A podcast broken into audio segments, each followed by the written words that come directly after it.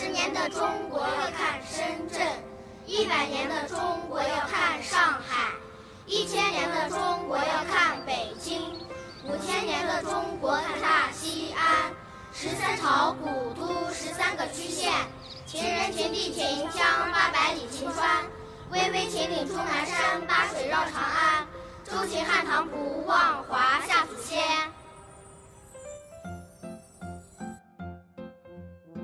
Hello Hello，各位亲爱的宝宝们，你们听到我的声音了吗？各位亲爱的大朋友还有小朋友们，我是安安小宝，嗯，还有。各位亲爱的大朋友，还有小朋友们，我是马修小宝。接下来要隆重的有请安娜猫咪出场喽！好的，亲爱的大朋友还有小朋友们，我是你们喜欢的安娜妈咪。嗯，你们知道吗？今天安娜妈咪并没有在家里哦，今天安娜妈咪是在非常非常漂亮的西安。然后我现在的位置呢是在西安的曲江书城。嗯，先跟小宝贝们说一声抱歉，本来呢我们的所有的直播计划呢是在两点钟开始，不过我们的设备稍稍出了一点点小问题。所以一直推到现在，不过没关系啦，我知道小宝贝们还是依然会很喜欢和等待安娜妈咪的，对不对？哦，我已经听到你们大声的声说对，对吧？好啦，安娜妈咪今天是在西安市的曲江书城，那么在曲江书城啊。我今天要带着小宝贝还有大朋友一起来聊一聊西安的年俗文化啊，要给大家讲讲好玩的西安过年是什么样子。不过今天呢，不光只有安娜妈咪在这里哦，安娜妈咪还请来了一位特别特别重量级的一位嘉宾，呃，是谁呢？我来给小宝贝们先介绍一下啊。张扬，陕西省节庆文化促进会副秘书长，陕西大秦御景文化旅游策划公司总经理，陕西迎未来教育公司总经理。哦，小宝贝们，我们是不是要好好的欢迎一下他？来，我们有请张扬张老师做个自我介绍吧，跟大家说 hello。hello，大家好，呃，我是张扬，呃，感谢安娜老师。啊，在今天的直播，我请来跟大家一起聊这西安的年俗文化及西安年最中国。啊，跟你们一起互动，非常开心，在这里向你们拜年，谢谢大家，谢谢大朋友小朋友。哦，谢谢张老师，我们今天就不叫张扬，啊，总经理叫张总了，我们就叫他张老师啊，因为有很多的小宝贝在，宝贝们提到西安。小宝贝们，现在跟着我一起把脑筋动一动，我们想一想哦，我们能想到什么关于西安的？你知道跟西安相关的东西都有什么？嗯，我估计就已经有小宝贝在说了哦，我知道西安有兵马俑。对了，西安是有兵马俑的啊！我记得前两天安娜妈咪在一个视频的节目上看到有一个特别帅气的兵马俑在那里跳舞哦，然后我还在想，嗯。要给小宝贝们看一下如此好玩、好看的一个跳舞的兵马俑。等到安娜妈咪从西安回到苏州以后，再把它放到安娜妈咪讲故事的公众号上，然后小朋友们再去看好不好？今天呢，暂时先跟小宝贝们稍微介绍一下西安吧。啊，竖起耳朵。好了，西安啊。古代的时候也称长安，呃，是西安省的省会，也是丝绸之路的起点城市。那西安呢，是中华文明和中华民族重要的发祥地之一。西安曾多次为都城，先后都有哪些啊？小宝贝们耳朵要竖起来了，先后有西周、秦、西汉、新朝、东汉、西晋。前赵、前秦、后秦啊，还有西魏、北周、隋，还有唐啊，数数看，一二三四五，嗯，一共十三个王朝在此建都哦，所以真的是被称为是十三朝的古都，历史非常非常的悠久。嗯，小宝贝们，刚才有没有在我们的直播过程当中听到一个童谣，对不对？怎么说的？哦，二十年的中国要看深圳啊，一百年的中国要看上海，一千年的中国要看北京，然后五千年的中国要看哪里？宝贝们，你们记得住吗？刚才有没有记得住？要看哪里？对了，五千年的中国要看西安，所以西安的历史非常非常的悠久，我们要好好的来学习西安的这种历史文化的东西，好好丰富我们的小脑袋啊，以后变得非常非常的聪明和博学啊。简单说过西安之后，我要先插播一小条的广告啊，小宝贝们好好听啊。喜马拉雅联合西安年最中国，在小雁塔种下了一棵神奇的会说话的声音祈福树，树上挂满了带有二维码的有声明信片，扫描二维码即可以录制有声明信片了，并且。参与到抢福利的活动当中，啊，奖品是有小雅的智能音箱，还有小雅 Nano 音箱，喜马拉雅 VIP 季卡、月卡，以及西安景区的门票和文化衍生品，而且最重要的是百分百中，百分百中奖哦！刚才安娜妈咪卡了个壳。好了，还有一条，来。哦，关注喜马拉雅 FM 官方微信公众号，回复“西安年最中国”，点击抽奖就有机会参与去西安过大年旅游基金大抽奖啦！最高金额高达两万元哦，所以非常非常的惊喜，也很期待，对不对？小宝贝们以后一定要记得多多关注喜马拉雅。好，说了这么多，我已经，啊。口水都说出来了。好了，我们接下来小宝贝啊，要一起来聊聊年俗的文化啊。嗯，宝贝们，你们可能知道我们在大年三十的时候，呃，是好像在过年，但是从大年三十之前就已经开始过年了。呃，张老师，西安是从什么时候哪一天开始真正的意义上算是过年呢？好。我就跟大家共同分享一下这个过年，呃，过年的这个由来已经有几千年的历史啊。当时在嗯东汉时间啊，在长安确定了正月初一啊为我们的这个过大年，呃，那么年呢也有很多传说啊，也有好几种啊。那有的说它是年是一种怪兽啊。那么在西安，在我们小小朋友的心目中，什么时候就开始过年呢？啊？他就从腊月初八就已经开始了，啊，我们都小朋友可能都会听到一首歌曲，呃，叫《小孩小孩你别馋，过了腊八就是年》，啊，呃，这个到了腊八这这一天就是我们的忙年时节啊。那么到了忙忙什么叫忙年呢？就是家里人已经嗯给小孩子们要快要做新衣服了。啊，就要准备给给给整个家里人要过年的购买一些年货，啊，那到了后面叫粒粒，那这个呃腊八还没吃，吃了没几天，哩哩啦啦就到了二十三，啊，二十三是干嘛呢？是祭灶，啊，我们在传统这个年俗里面，它就已经到了祭灶，祭灶的这一天我们也叫小年，啊，小年也就正式开启了我们的真正的到了这个呃。标准的过年时间，可能小朋友们也都在家里，嗯，陪着爸爸妈妈，每天等着这个有好吃的啊，马上都会买回来，超级期待。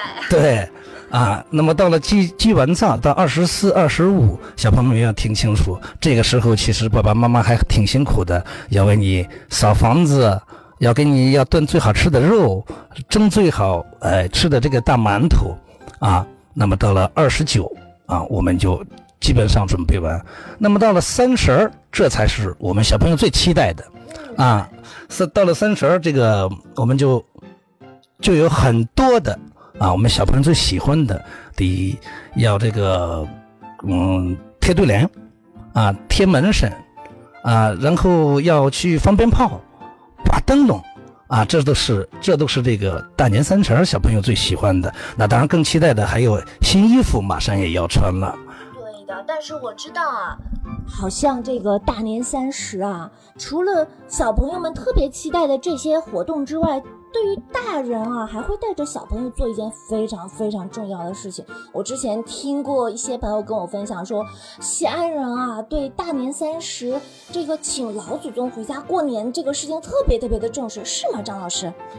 对，因为我们中国的传统节日，尤其像春节这样的大节呀、呃，对我们中国人来说是非常重要的。那么传统节日渗透着两种呃小文化啊、大家一定要记清楚。不光是爸爸妈妈给我们准备的衣服、新衣服呀，哎，还要注意我们要尊老啊。那么尊老，首先在大年三十的这个，尤其是以西安关中西安这一块为标准的呢，呃，到了大年三十前期，在准备完之前，在年夜饭之前，有一个大的呃活动，那就是祭祖活动啊。那么这个祭祖活动，它分分的是就是我们现在延续的啊，整整个西安这一块延续的是啊，那么一定要到六点之前啊，要年夜饭之前，我们要去整个家族啊都要带着这个纸钱、纸衣啊，要去呃坟地里面要去看看我们的祖先啊。好像好多小朋友这点道。哎，对，很多小小朋友不太清楚这一点。那么整个是一个家族啊，要到坟地里去干嘛呢？他要给咱们的祖先说一说，报个平安，说要过年了啊，今天给您给您送点衣服。啊、送点零花钱，然后今天晚上过年了嘛，呃，我们整个家族的呃儿女子孙都过来啊、要把您请到家里啊，我们一起过年。那么在这个过程中，家族越大的，就是浩浩荡荡，看着真是也比较好。我之前就听说过，听说哇，有的大的家族就是大到一两百号人啊，一两百号的男男丁，对吗？对对对对对啊，因为他是整个一个姓氏家族都会过去啊，有的现在小家庭也在也在过啊，弟兄三四个带着家人啊一起烧了纸钱，呃，烧了这个纸衣，然后哎就就要让祖先跟自己一起回家过年，有的还放鞭炮，要把家里人呃请过来，回来之后，那么供上香案，这就是家里人回来了。啊，这才算是真正的完成第一次的祭祖及包括我们对老年人的啊一个尊重啊，这是祭祖的前半部分。那我要问一下，呃，您您刚才说了，就是要把这个老祖宗要先请回来，非常隆重啊。那什么时候送回去呢？啊，这个我就要说了。那么回到家里来以后啊，大年三十儿这会儿都准备停当，年夜饭就要开始。那一般情况下，年夜饭开始到我们这边是八点钟。这一天晚上灯火通明啊，全家人都不睡觉，还都在聚在一起，就要守着我们的祖先，先守我们的祖先。从八点开始，开从八点开始了以后，我们的年夜饭就端上来了。记住，好多小朋友现在也跟爸爸妈妈看看春节晚会啊。其实这会儿到十二点之前，也就是到正月初一的前面，大年三十的晚上，这是我们为什么要守在这里呀？要在吃年夜饭啊，是要跟祖先共同享受今年的丰收成果啊，美妙成果。那么这个就是我们叫的守岁。对，小朋友不要忘记，守岁很重要，是我们永远要记在心里的一个传统美德啊。到了十二点，我们就要让老祖先回去了啊，因为到了第二天就成了真正的年。那么到了嗯第二天就是正月初一，那这这块怎么办呢？要放鞭炮，然后在放鞭炮之前，全家人再对着这个香火堂啊，全部进行这个呃按辈分。啊，一一磕头，磕完头放鞭炮啊，送祖先，啊，是这样的一个过程。哇，这个流程还是非常的郑重和隆重啊，非常非常的重要。其实我知道，之所以要把这个祖先非常隆重的请回来，然后也要非常有礼貌的送回去，其实就是代表我们要传承老祖宗的思想美德。我们要通过这样的形式啊，不能忘本。要知道，我们的幸福生活通通都是老祖宗啊靠双手打拼而来啊，包含小朋友们现在在家里也是一样啊，你的吃穿住用行所有的部分都是由爸爸妈妈或者是外公外婆或者是爷爷奶奶，然后一起。打造一起提供过来的，所以小宝贝们，不管你今天是生活在富裕的家庭还是不富裕的家庭，都请小宝贝好好的哟。谢谢爸爸妈妈，谢谢爷爷奶奶，谢谢外公外婆对你的爱，还有对你的付出，是吗？赵老师？对。那么在这个过程中，呃，小朋友的最开心的时间到了，送走了咱们的老祖先，那么。小朋友就要给家里人，到了正月初七，初一了就要给家里人、给长辈要进行拜年，啊，初一的时候就是我们正年的时候要进行拜年，那么长辈呢也会把自己已经准备好的压岁钱给你们，因为是在岁首。啊，在岁头，呃，为了你的健康成长、快乐成长，然后要给你压一个岁头，也就是说，你们现在手上拿的红包啊，都是长辈给你们准备好的压岁钱。但是这个压岁钱是对你、对孩子的、对你们的祝福，是让你们快乐、健康，绝对不是拿它明天早上再买鞭炮 啊。对的，对的，呃，这一点真的是提醒小宝贝了啊。有的小宝贝就觉得哦。爸爸妈妈还有爷爷奶奶都给我好多的压岁钱，我要去买玩具喽。其实还有另外的一种想法哈，啊，那说到这个部分啊，刚才我们知道这个西安人在过年的时候，刚才隆重的说了一下这个祭祖的过程是比其他的城市要突出很多的啊。那在过年的时候还有没有更？突出的地方就是西安人在过年的时候有没有跟其他城市相比特别不一样的？那还真说对了，还真不少。嗯，跟各位大朋友小朋友介绍一下，我在这里简单的介绍一下西安的过年，呃，一些比较好吃好玩啊，呃，可以一家人啊都要去的。那么西安有很多的庙会。啊，可能现在大家知道最多的，啊，在西安年最中国的一个大的新春文化庙会，啊，也叫新春嗯嘉年华盛典，啊，那么同时呢，也会有这个，这是在大唐不夜城啊，也会有在这个大唐西市小雁塔、大雁塔，呃，永兴坊啊等等啊，包括城墙，啊，我们都可以看到，呃，包括可能全国都知道的大唐服务园。啊，都是今年西安年最中国的所有文化庙会的新春文化庙会的一个现场。哦，我知道了。刚才张老师有说到这个庙会啊，那我我其实代表小宝贝们，小宝贝们有一个特别好奇的问题啊，庙会为什么叫庙会啊？啊，这是一个专业的一个呃话题。其实庙会是我们这个在。嗯，整个华夏五千年的这个农耕文明的时候，啊，大家是在一个呃共同聚集起来，在忙吧，就是在不忙农业的时候，啊，我们形成的一种对呃祖先的祭祀，啊，第二就是对我们的祈福，啊，就是当时是我们要靠天吃饭，啊，不下雨了，我们就没有庄，明年就没有庄稼吃，啊，那么。天太旱了，我们也没有庄稼吃，所以我们在忙罢的时候是上祭老天，下祭地，中间祭祖先，啊，是一个祭祀的大型过程。那么在大型过程中，经过长年累月的因为忙罢，要备农耕的呃用品，要备家庭呃日常生活的用品，所以它其实就是一个以祭祀为核心的呃一个大集会，啊。通过了这么多年，那里面的内容就多了。一个是要唱大戏，啊，第二就是大家要耍社火，啊，那么第三呢，就是有很多很多小朋友可能最爱吃的呃美食，啊，那还有就是一些你给你要买的新衣服的地方，商贸集市，啊等等。也就是说，从农家用具啊到锅碗瓢盆啊到服装百货。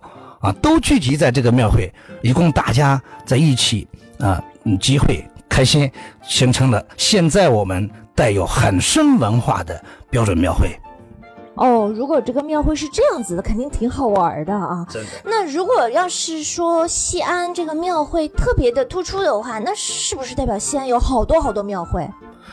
对，西安这个地方包括七嗯十三区县啊，我就举一个例子，有一个县在我们最近的旁边叫周至，就光这一个县，每一年是一百九十五个庙会。哇塞！啊，你知道吗？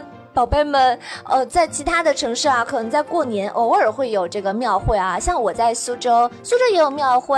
然后在苏州的时候，虽然有庙会，可是没有这么多。你知道刚才他说仅仅一个区县就一百多庙会。对对对。哇，那如果要是外地的小朋友想来西安看庙会的话，那嗯，他这么多庙会，他应该跑到哪里去看呢？那我就得来给小朋友们推荐一下。如果您是到西安来，你跟家里人要是到西安来，嗯，张扬老师就推荐你们去几个比较方便，能看见传统文化，也能学到很多东西，还能吃的美啊，我们叫陕西叫叠的美啊，玩的好的地方。那么，呃，从这个新春的这个庙会来说，西安的大唐毕业城是首选，西安年最中国的主会场啊。那么从这个。它每一个的特色都不一样。他们嗯，比如说大唐西市，它是以丝路风情为核心的；小雁塔庙会是以这个非遗为核心的。那么城隍城府城隍庙会，它是以集市为核心的。对，都不一样。但它散发出来在核心里面，它是一样的。但是在散发出来的所有的气质，对文化渗透是不一样的。所以小朋友都要去，包括碑林，那是中国最大的。呃，这个嗯，石刻与书法的一个地方啊，那么几几百年、几千年的真正的大家书法都在里面刻成石碑啊，嗯，陕西历史博物馆等等，呃，小朋友可能最喜欢的，我想应该是大唐不夜城啊，及这个小雁塔啊，及永兴坊，因为那里吃的多。对我们待会儿聊到吃，肯定要聊到它了。然后，那我就在想，这个庙会上有吃有玩，像以前还可以看大戏，对吧？呃，那会敬什么？您啊，会敬什么？就是就是，比如说，一般庙会很多的小朋友或者大朋友会想到说，会有很多的神仙啊什么的。我们需不需要像啊？刚才不是也讲到会拜呃祭祀还有拜神啊？那。我能问这个有哪些神仙可以拜吗？或者说，在这种庙会当中，会不会有那种真的就是扮演成神仙的呃各种呃哥哥姐姐，然后走在大街上啊，像很多神仙真的下凡一样？当然会有，因为每一个庙会的时节阶段跟跟本地的文化都不同。你现在呃楼观新春庙会，楼观也是西安的曲江啊，呃罗关庙会它是祭老子。哎，到了初二，他是祭财神。哦，哎，那么财神都是这个神仙嘛？那到了这个呃另外一个地方啊，他祭钟馗。哦，都不。都不一样啊。那个城隍庙庙会呢，就顾名思义，它是祭城隍的。哦，我的天，呃，看来这是一个非常深厚的学问。安娜妈咪今天是学不会了。啊，要靠小宝贝们非常聪明的脑袋。不停的学，然后来教安娜妈咪好不好？或者是安娜妈咪过几天再来出一个新的节目，然后把这些好好的帮大家罗列一下、解释一下，然后再讲给小朋友们听。哦，那我刚才说到了西安的年的不同之处，刚刚说到这个呃年三十拜祭祖先，然后也说到了西安有非常非常多的庙会，这就是跟其他地方不太一样的呃新年哈。那嗯说了这么多的一些。年俗的部分的话呢，我。我想先插播一个小小的广告。我看到现场有小宝贝哦，我们的曲江书城，我现在透过我们的直播间的玻璃，我看到小宝贝。安娜妈咪这里有奖品的哦，安娜妈咪这里啊有喜马拉雅提供的啊我们的听书的代金券。如果今天有现场的小宝贝非常非常勇敢走进直播间，利用今天的话筒来跟全国各地的小朋友拜个年的话，你就可以得到。这样的一个喜马拉雅听书的代金券大礼包喽，小宝贝们要加油哦！然后，嗯，插播完毕，我们继续，我们继续。好了，刚才说到了这个年俗的部分啊，其实，呃，年俗是非常非常要提到的，关于西安年的部分，因为它真的是代表了我们中国的一些呃浓厚的传统文化的特色啊，就是我们讲的文化的部分，它要有底蕴，而这个底蕴从何而来呢？它就是从这样点点滴滴的一些年俗文化当中而来啊。那说完了年俗，我们也要变得这个。哎，开心一点就是玩儿啊！跑到西安肯定要玩的，对不对？有那么多好玩的地方。安娜妈咪是，我想想看，昨天对我是昨天上午来的，然后昨天上午来了以后，昨天晚上我就先去了大唐不夜城，就是刚才张老师有说了，其中一个庙会可能就大唐不夜城了。对对对，哇塞！我先描述一下我的直观感受。第一，人真的多。为什么人多？因为它好玩嘛。因为它好玩，所以人超多的。然后那个所有的建筑啊，苏州的建筑呢是小桥流水人家，可是西安的大唐不夜城真的叫做非常的宏伟壮观，所有的这些呃建筑物都极其高大哦，它跟那种小桥流水完全不一样。整个是。北方西安特色嘛，哦，对的。然后，呃，我要说一个直观感受，这个直观感受我是一定要表达的啊，代表了我崇厚啊崇敬的对西安的这个这个爱戴之情。就是大唐不夜城非常非常的漂亮哦，然后很好看。但是安娜妈咪发现了一个非常。重要的一个小细节是什么细节呢？嗯，你知道吗？走在那个大唐不夜城整个的那条街道上，人超多，人挨人，人挤人。但是我低头一看，居然一个垃圾都没有哎。对，这是西安自从实实行了这个烟头不落地，城市更美丽之后，啊，所有的包括游客在内过来看到的，完全就是几十万人，你是看不到垃圾的。一个是环卫工人的努力，第二是大家。真正的自觉啊，能来维护西安的城市形象，更能维护这样的一个新春大庙会的顺利举行，啊！哇，不容易，小朋友们知道吗？都不要讲这么多人了，就是普普通通的一个小街道，你要是人流量大一点，你看看那个地上的垃圾啊！所以小宝贝要来西安之前，先呃要想来过年也好，想来玩也好，嗯，一定我们的。呃，生活的习惯要保证哦，不能随便乱丢垃圾啊！我们的生活习惯要养起来啊！然后说到这个大唐不夜城之后，具体它有多好看，那还得等你亲自来了才知道。然后还有啊，就是小宝贝们一定要记住，在这种人多的地方呢，一定要好好的拉住爸爸妈妈的手。假如我现在说，假如小宝贝你万一在哪一个景区走丢了。嗯，现在抢答时间，你马上想一想，你该怎么办呢？三二一啊！估计你现在也该说出来了，对不对？哦，没错，哦，小宝贝们，我知道你们都非常非常的聪明。在当你走丢的时候，第一先要找到那位穿着制服的警察制服的警察叔叔。啊，告诉他你的名字是什么，你的爸爸妈妈的名字叫什么，最好把爸爸妈妈的呃这个手机号码要背出来啊，让这些叔叔阿姨帮助你找到你的家人，这非常非常重要哦。因为宝贝们可能经常会出去各种景点出去玩，不光是过年，其他地方可能也会去，所以小宝贝们在这一点上一定要多多的注意啊。啊，当然，呃，小宝贝们，那我们现在说了这个大唐不夜城之后啊，这个刚才说人多注意一点，然后还有，我知道还有一个叫袁家村的地方，是不是？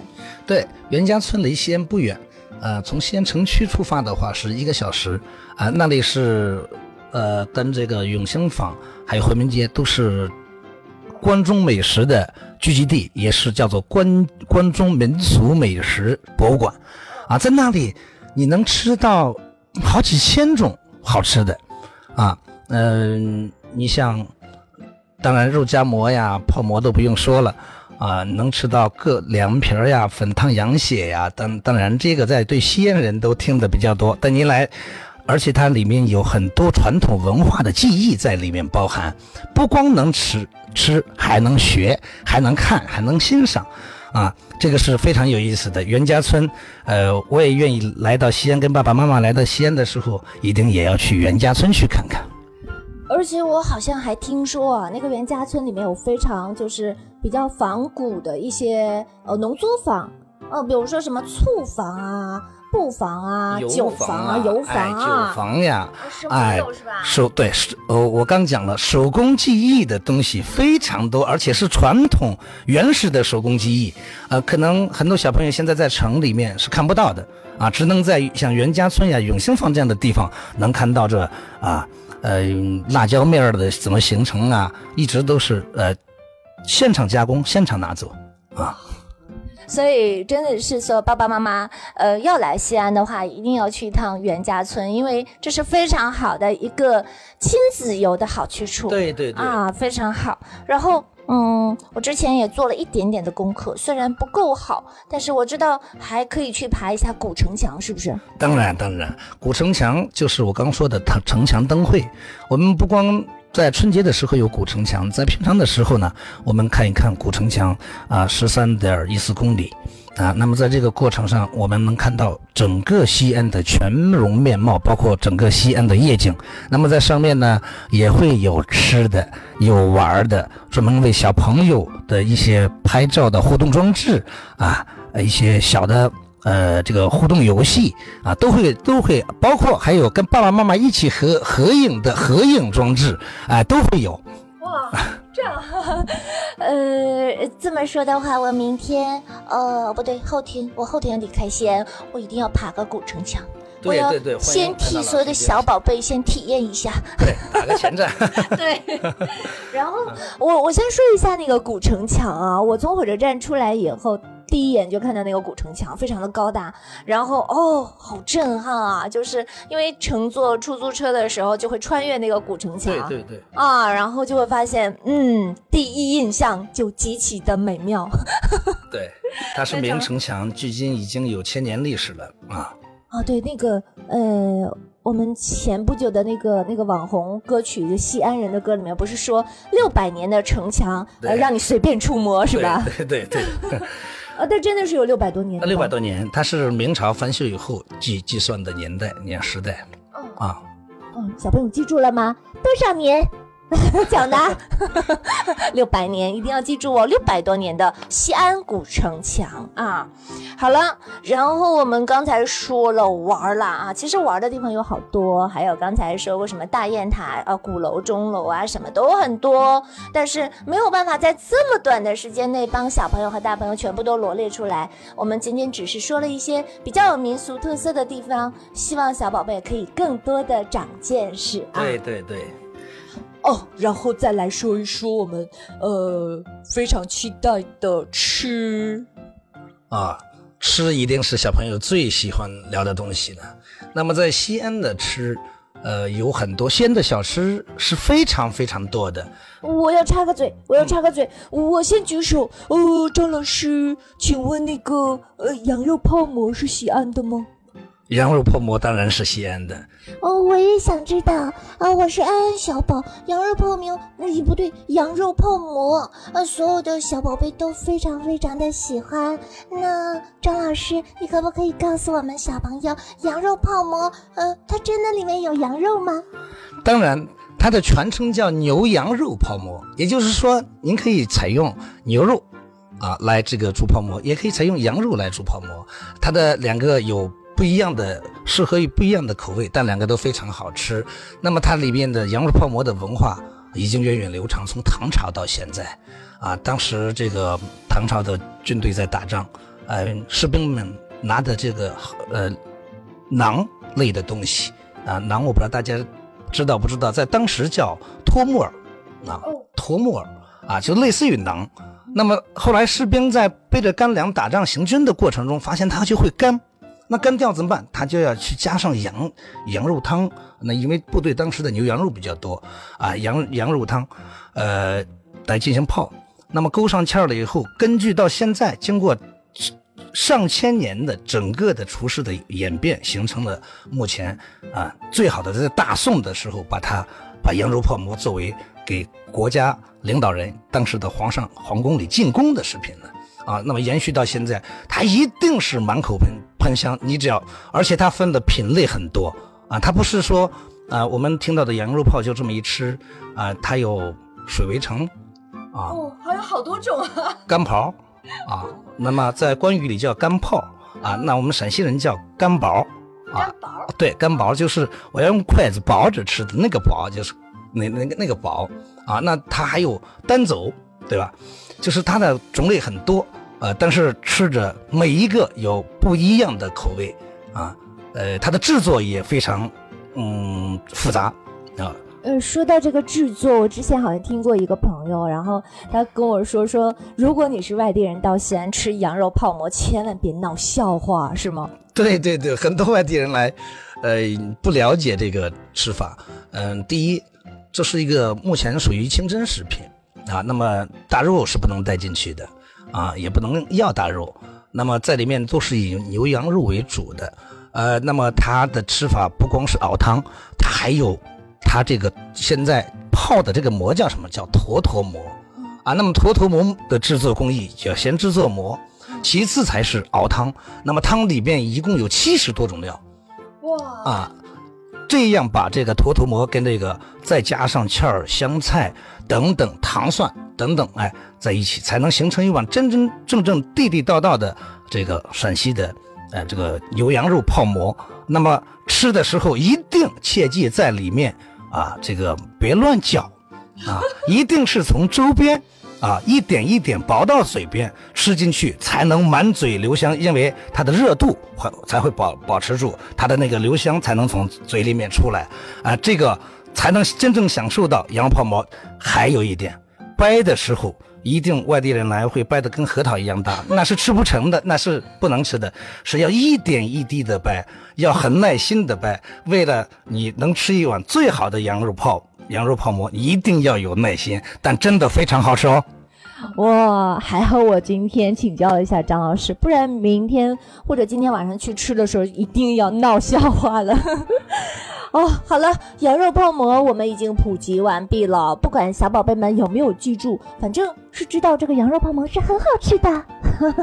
然后刚才我们也说了这个永兴坊，刚才里面说非常值得大家一去啊。永兴坊是纯纯正正的西安地地道道的小吃。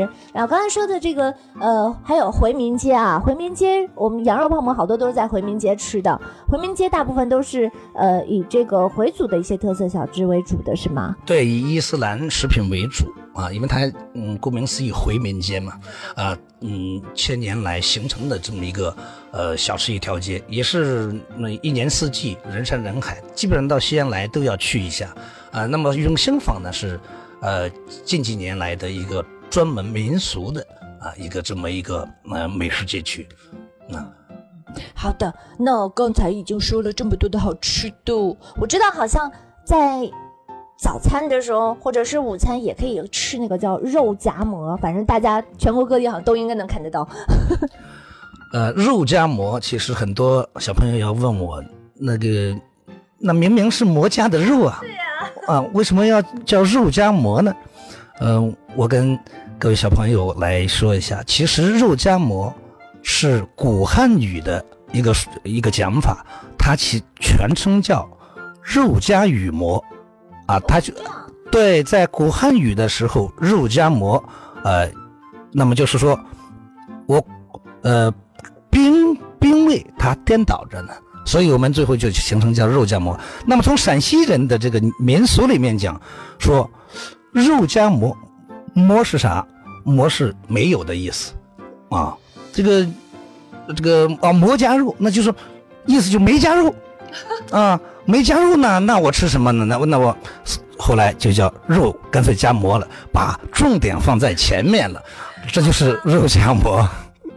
原来是这个原因，所以才叫肉夹馍。对对对，为了能吃到肉。对，它的白吉馍，它的腊汁肉，都是经过非常多道的工序做出来的。来了一定也要品尝。嗯，那这个肉夹馍的话，它有什么地方是最地道、最正宗，还是说满西安你吃的都是正宗的？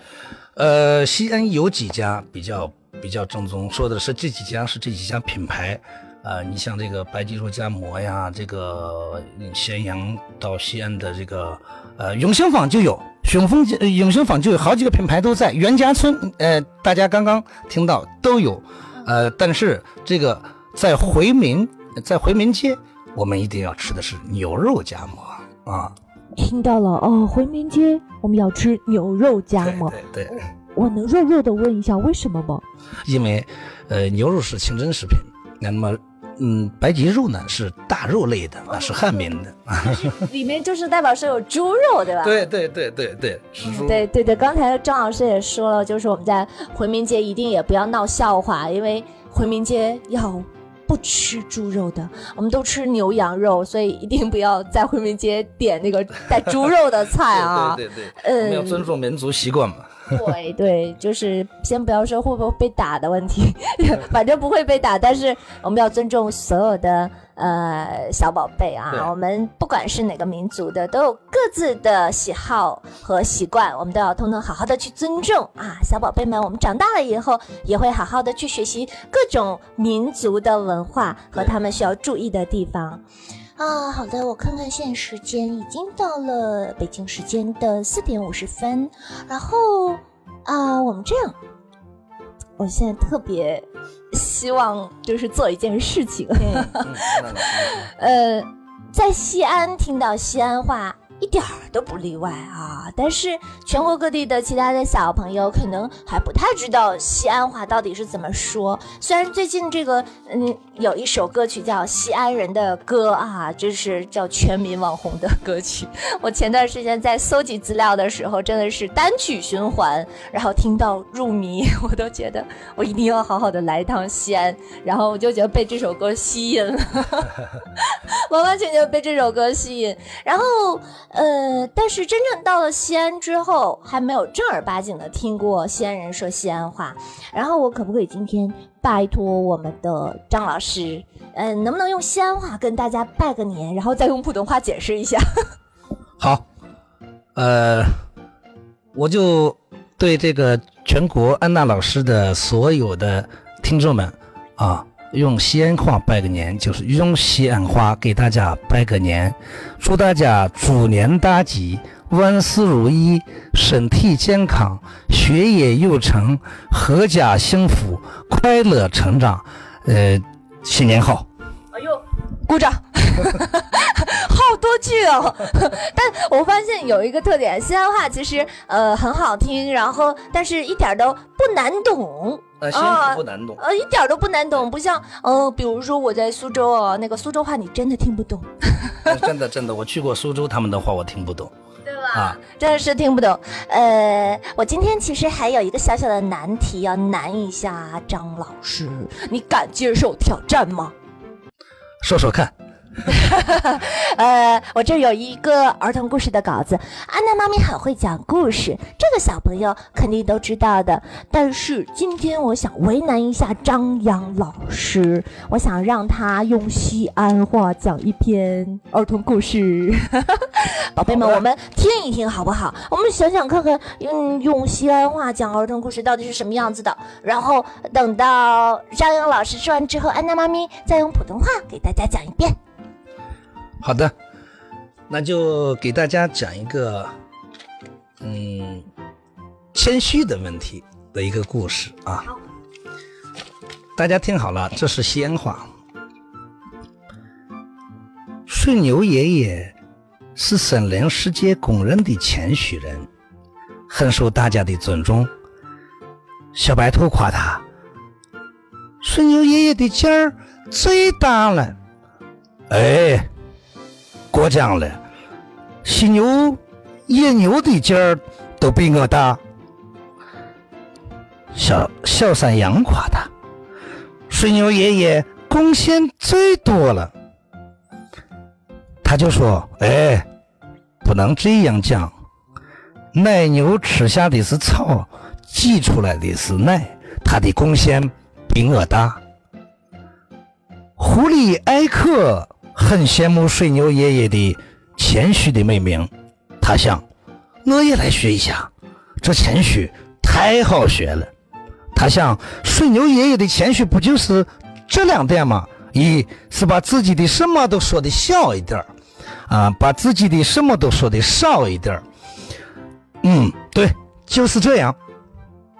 一天，艾克遇到一只小老鼠，小老鼠看到艾克有一条火红蓬松的大尾巴，不禁地发出了由衷的赞美：“哎呀，艾克大叔，你的尾巴真大呀！”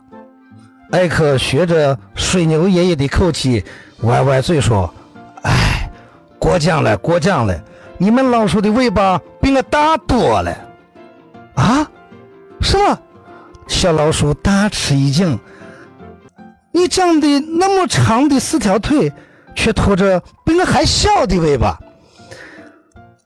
艾克谦虚地说：“哎，不能这样讲了。”我哪有四条腿？三条腿，三条了。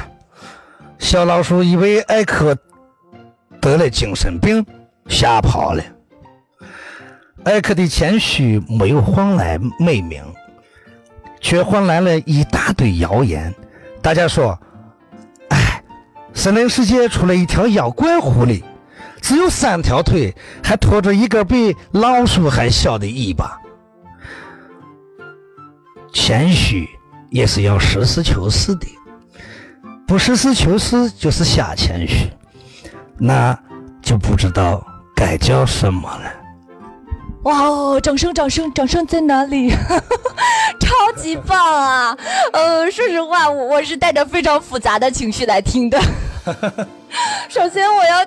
直观的说一下，这个非常好。那个张扬老师的表达能力非常好，呃，在外面看我们直播的人是不是觉得非常棒，对吧？然后用西安话讲了这个儿童故事，然后但是从我的角度来讲，第一我觉得非常棒，第二我觉得好好笑，就是我觉得特别带喜感。对，北方话都是，北方话都有带喜感的成分。包括你们东北话 哦，对我我其实是个东北话，但是我不太会说了。然后呃，我其实让张勇老师来说西安话的儿童故事，就是希望小朋友们能有不同的一个感受啊，感受一下西安话是什么样子的。每个地方的地方不同的语言特色，那西安的语言特色到底是什么样子的？要有一个非常非常直观的样子的体会。所以刚才就稍稍为难了一下张勇老师，不过。张扬老师的表现非常赞，嗯，一百个赞。呃呃，我觉得我其实都不想讲了，但是我还是给小朋友们翻译一下吧。虽然我觉得小朋友们应该都能听得懂刚才张扬老师他的谦虚过度的故事，但是我我再稍稍再讲一遍，嗯。亲爱的小朋友们，你们好，我是你们喜欢的安娜妈咪，今天。小朋友们，你们要竖起耳朵，安娜妈咪要给你讲一个谦虚过度的故事。水牛爷爷是森林世界公认的谦虚人，很受大家的尊重。小白兔夸他：“哦，水牛爷爷的劲儿最大了。”哎，过奖了，犀牛、野牛的劲儿啊，比我大。小山羊夸他。呃，水牛爷爷，你的贡献也最多了。然后水牛爷爷就说：“哎，不能这样讲，奶牛吃下去的是草，挤出来的是奶，它的贡献比我多。”森林里有个狐狸艾克，狐狸艾克很羡慕水牛爷爷谦虚的美名，他想：“嗯，我也来学习一下谦虚吧。”哎，这谦虚真好学。嗯，你看啊，这水牛爷爷谦虚不就是两点吗？一个是把自己什么嗯都说的小点儿，一个是把自己什么都说的少点儿。嘿，对，就是这样。一天，艾克遇到了一只小老鼠。小老鼠看到艾克有一条火红蓬松的大尾巴，不禁发出了由衷的赞美。哇哦，艾克大叔，你的尾巴子真大呀！艾克学着水牛爷爷谦虚的口气说：“嗯，哎哎，过奖了，呃，你们老鼠的尾巴比我大多了。”哦，什么？啊，小老鼠大吃一惊，你长那么长的四条腿，却拖着比我还小的尾巴。艾克谦虚地说。哎啊，不能这么讲啦！我哪有四条腿？三条啦，三条啦！小老鼠以为艾克得了精神病，吓跑了。哦，太可怕了，太可怕了！艾克的谦虚没有换来美名，反倒换来了一大堆的谣言。大家都说，哎，森林世界出了一条妖怪狐狸。只有三条腿，还拖着一根比老鼠还小的尾巴。谦虚也要实事求是，不实事求是就是瞎谦虚。嗯，我们也不知道应该叫什么了。好啦，亲爱的小朋友们，今天这个谦虚过度的故事就给大家讲到这里啦。你们喜欢吗？我估计你们可能更喜欢张扬老师的那一版西安话的情绪过度。嗯。嗯，安娜老师讲的真好，我都听醉了，真给面子，小宝贝们啊，我们今天一定要好好的记住西安话的特点，呃，听上去会非常的实在，然后给人非常大的安全感，然后很自带喜感，嗯，非常好。然后我看看几点了。因为我们后面还有排队的呃主播老师还要继续直播，所以到现在为止已经五点钟了。安娜妈咪呀，呃，会觉得在后面的时间当中，慢慢的再给大家讲西安的故事，慢慢的讲关于西安过年的。好事情，那今天，呃，在最后的时间，我们还是要非常非常感谢我们的张扬老师、张总来到我们的直播间，来到我们的西安曲江书城，跟安娜妈咪一起完成了今天的直播的任务。关键是，啊，我们在听节目的小宝贝还有大朋友们，你们觉得西安好玩吗？你们一定是觉得西安非常好，对不对？所以呀，嗯，打好心包。哦，应该是这么说吧。整理好行李，嗯，我们赶快出发吧。因为，呃，后面还可以有更多的好时间，可以来到西安好好的玩儿。然后，虽然说今天已经快到正月十五了啊，我们呃，按理来说小宝贝来赶着看个这个正月十五的这个活动，好像有点来不及。但是我们还可以以后来呀，对不对？明年。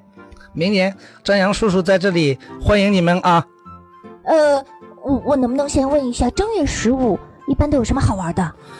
呃，今年的正月十五，也就是我们的元宵啊，整个西安区市区安排了二十九项大型活动，包括这个嗯，世界，包括国内外的这个社火巡游，呃，汉礼服礼仪的啊一个大型集体。呃，节目还有再回大唐的呃这样的大型的演出，当然在西市，呃还有这个丝路的大型演出，呃还有这个小雁塔，那小雁塔庙会上面的这个呃叫做嗯陕西非遗的一些展演，那么在城墙上还有大唐芙蓉园上啊，那么还有呃中国三大灯会都在上面展现。嘿嘿嘿，我准备十五以后再走。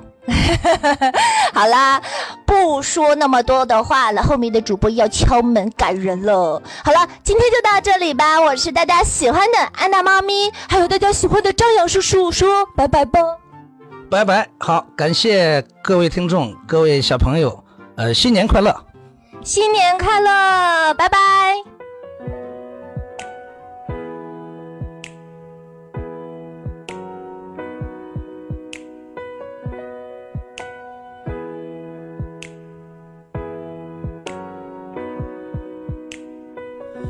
座城市它让人难以割舍，有一种怀念，它叫做曾经来过；有一种旋律，它扯着嗓子唱歌，在它的中心，人们叫它鼓楼钟楼。有人说西安水土让人变得懒惰，来打把挖坑，我教你啥叫生活。是谁对西安印象留在黄土高坡？来跟我唱一首咱西安人的歌。西安人的城墙下是西安人的火车，西安人不管到哪儿都不能不吃泡馍。西安大厦高楼四连的一座一座，在西安人的心中这是西安人的歌。六百年的城墙如今让你随便触摸。西安的小吃足够让你变成吃货。在你的脚下曾经埋着王孙显赫，和平门下马陵是最低调的一个。西安的女娃喜欢有话啥都直说，就像这城门楼子四四方方。说西安地灵说话不敢胡说，背后说谁坏话可小心不好过。西安人的城墙下是西安人的火车，西安人不管到哪都不能不吃泡馍。西安大厦高楼四连的一座一座，在西安人的心中这是西安人的歌。啦啦啦啦。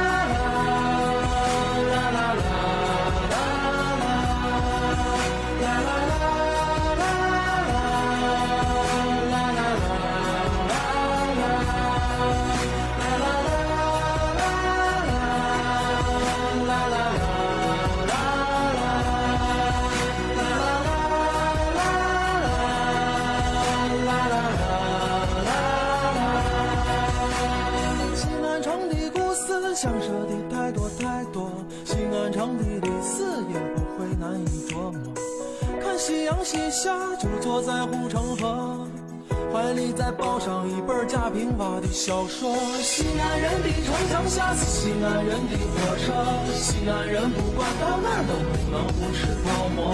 西安大厦高楼四连的一座一座，在西安人的心中，这是西安人的歌。这是西安人的歌。西安人的西安人的火车，西安人不管到哪都不能不吃泡馍。西安大厦高楼四连的一座一座，在西安人的心中，这是西安人的歌。